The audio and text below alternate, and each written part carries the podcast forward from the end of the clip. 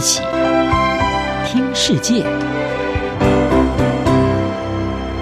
欢迎来到一起听世界，请听一下中央广播电台的国际专题报道。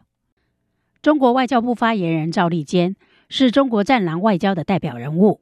他在二零二零年五月首度提出，是美国军人在参加武汉军事运动会时，把新冠病毒带到武汉。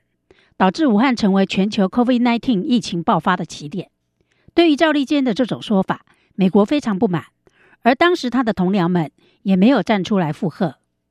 十四个月后，赵立坚重提这个论调，这次他的上司华春莹和中共官媒也加入，要求美国公布参加二零一九年武汉举行的世界军人运动会美国军人病例资料，并呼吁世界卫生组织。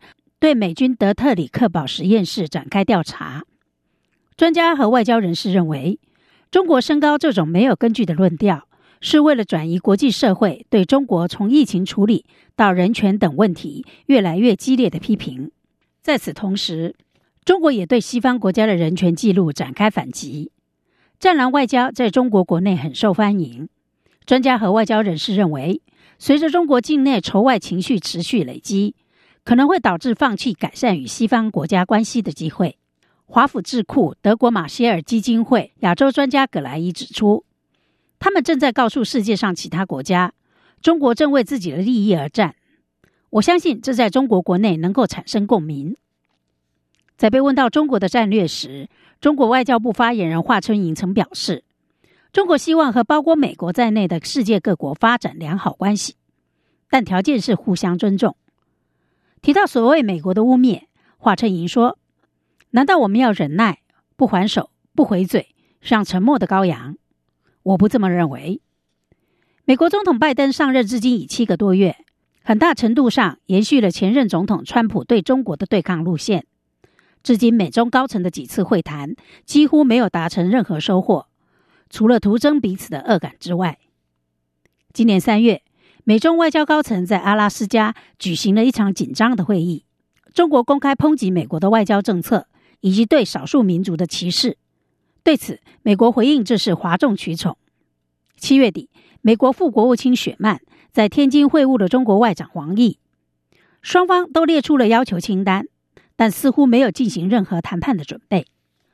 中国一再指责美国制造假想敌。牛津大学的中国历史和政治学教授米德指出。在中国高度控制的媒体环境中，一种说法已经深植人心，就是中国受到西方国家的围攻。对于 COVID-19 病毒从武汉实验室外泄的说法，中国嗤之以鼻。相对的，北京也开始极力推动同样性质的阴谋论，认为 COVID-19 病毒是在2019年从美国马里兰州德特里克堡实验室外泄而来。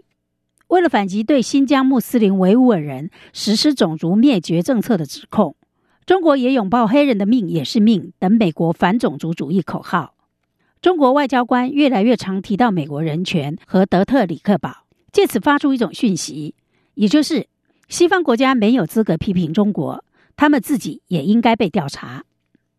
格莱伊指出，这就是那你们自己又怎样主义？我认为他们这样做是因为没有其他更有效的策略。格莱伊表示，如果 COVID-19 是因为中国的失误所造成的，中国的形象将变得非常糟糕。在外交官和国营媒体的鼓动下，超过两千五百万中国人民已经签署了请愿书，要求世卫组织调查德特里克堡实验室。这个实验室因为安全疑虑，已经在二零一九年八月关闭。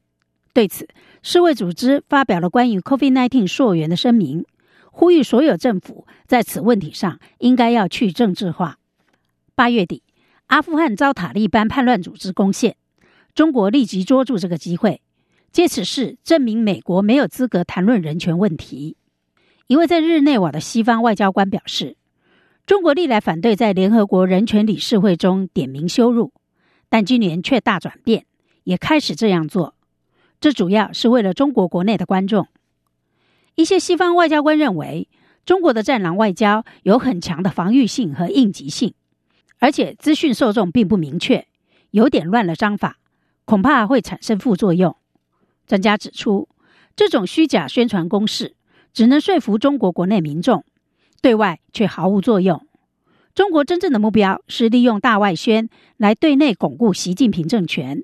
对中国来说，政治维稳才是最重要的。长期关注中国媒体与政治研究的美国乔治亚大学传播系教授列普尼可娃指出，中国一直模糊内外宣的界限，这并非没有风险。如果外宣没有效果，却反而为中国的对外关系带来压力。以上专题由杨明娟编辑播报，谢谢收听。